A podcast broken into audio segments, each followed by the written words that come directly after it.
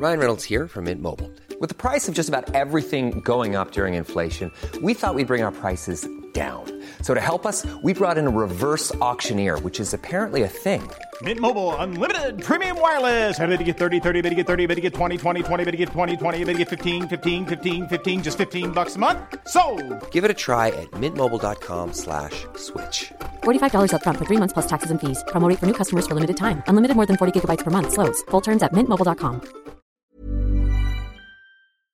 Tengo en la línea telefónica a Rodrigo Gursa Cárdenas, abogado del Patronato de la Universidad de las Américas de Puebla. Eh, licenciado Rodrigo Gursa Cárdenas, gracias por estar con nosotros. Bienvenido. Muchas gracias a ti por, por el espacio. quería quería hacer una puntualidad, algo puntual de lo que estabas diciendo ahorita. A ver. Este, Ríos Peter no congeló las cuentas, ¿eh? O sea, no.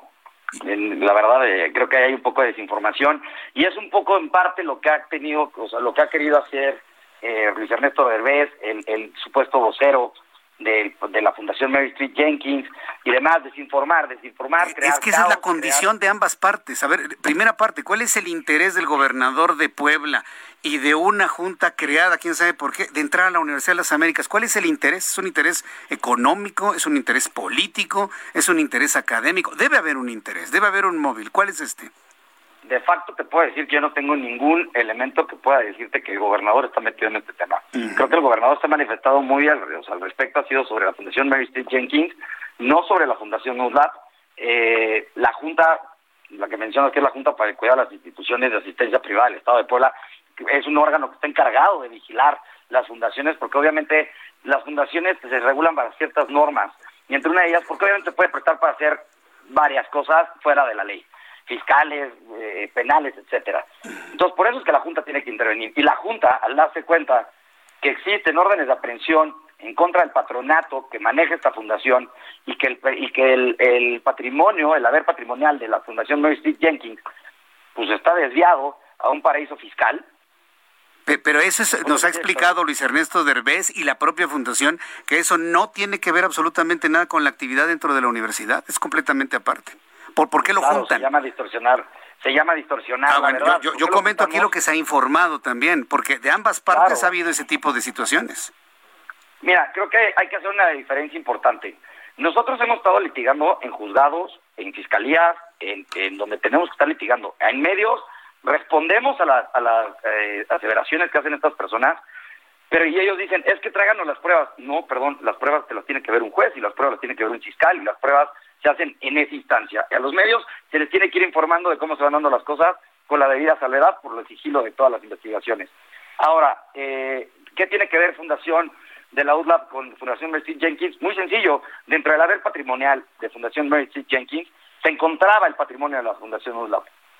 Ese es el gran meollo de todo este tema. Ejemplo, el campus de la universidad estaba eh, dentro del patrimonio de Street Jenkins. Es el patrimonio que debería de estar en Puebla, que debería estar manejado por un patronato y demás en Puebla, o resulta que está en un paraíso fiscal.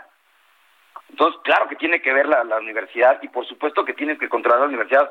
Y, y más allá, una vez que entramos a, a la universidad y tomamos el control de la administración y demás, porque nadie se la robó con armas, nadie tomó de manera ilegal, una vez que, que entramos, empezamos a hacer la auditoría de manera inmediata, porque eso fue lo que la instrucción del patronato, entrar a hacer las auditorías, se empezó a descubrir eh, los desvíos de recursos por parte de, del doctor Derbez. Ahí Entonces, donde- el doctor Derbez es un delincuente. pues mira, eso lo tendrá que determinar la justicia, pero hoy en día existen hechos con apariencia de delito y la posibilidad de que él haya participado. E- Es que ni siquiera están preservando la presunción de inocencia ni de la fundación ni del doctor Derbez. De entrada dicen que están metidos en un lío. Y ni siquiera hemos escuchado que se puedan defender o que se les garantice su presunción de, de inocencia. Es que el tema de la presunción de inocencia eh, eh, creo que se, se termina en el momento en el que tienes unas órdenes de aprehensión y te fugas junto con tus abogados. No, yo creo que todos tenemos una presunción de inocencia antes de que nos den una orden de aprehensión. Todos tenemos el derecho a defendernos, abogado. Claro, y ellos, y Ah, ellos se defendieron. Ellos Entonces- se defendieron y perdieron. Se defendieron. Y, y la supuesta suspensión que en teoría eh, Derbez en un inicio también hizo valer, no era para los efectos que ellos decían. Y la suspensión del supuesto, más bien, el no ejercicio que mencionan de 2018 fue revocado. Y ellos lo saben porque lo apelaron y perdieron el amparo. Entonces, suena por demás opresivo que ahorita digan que cómo es posible que ese atropello, que cómo es posible que estén... Ellos ya lo sabían. Ellos sabían perfectamente que, que la fundación solo podía actuar con, con los intereses del capital, no con el capital completo.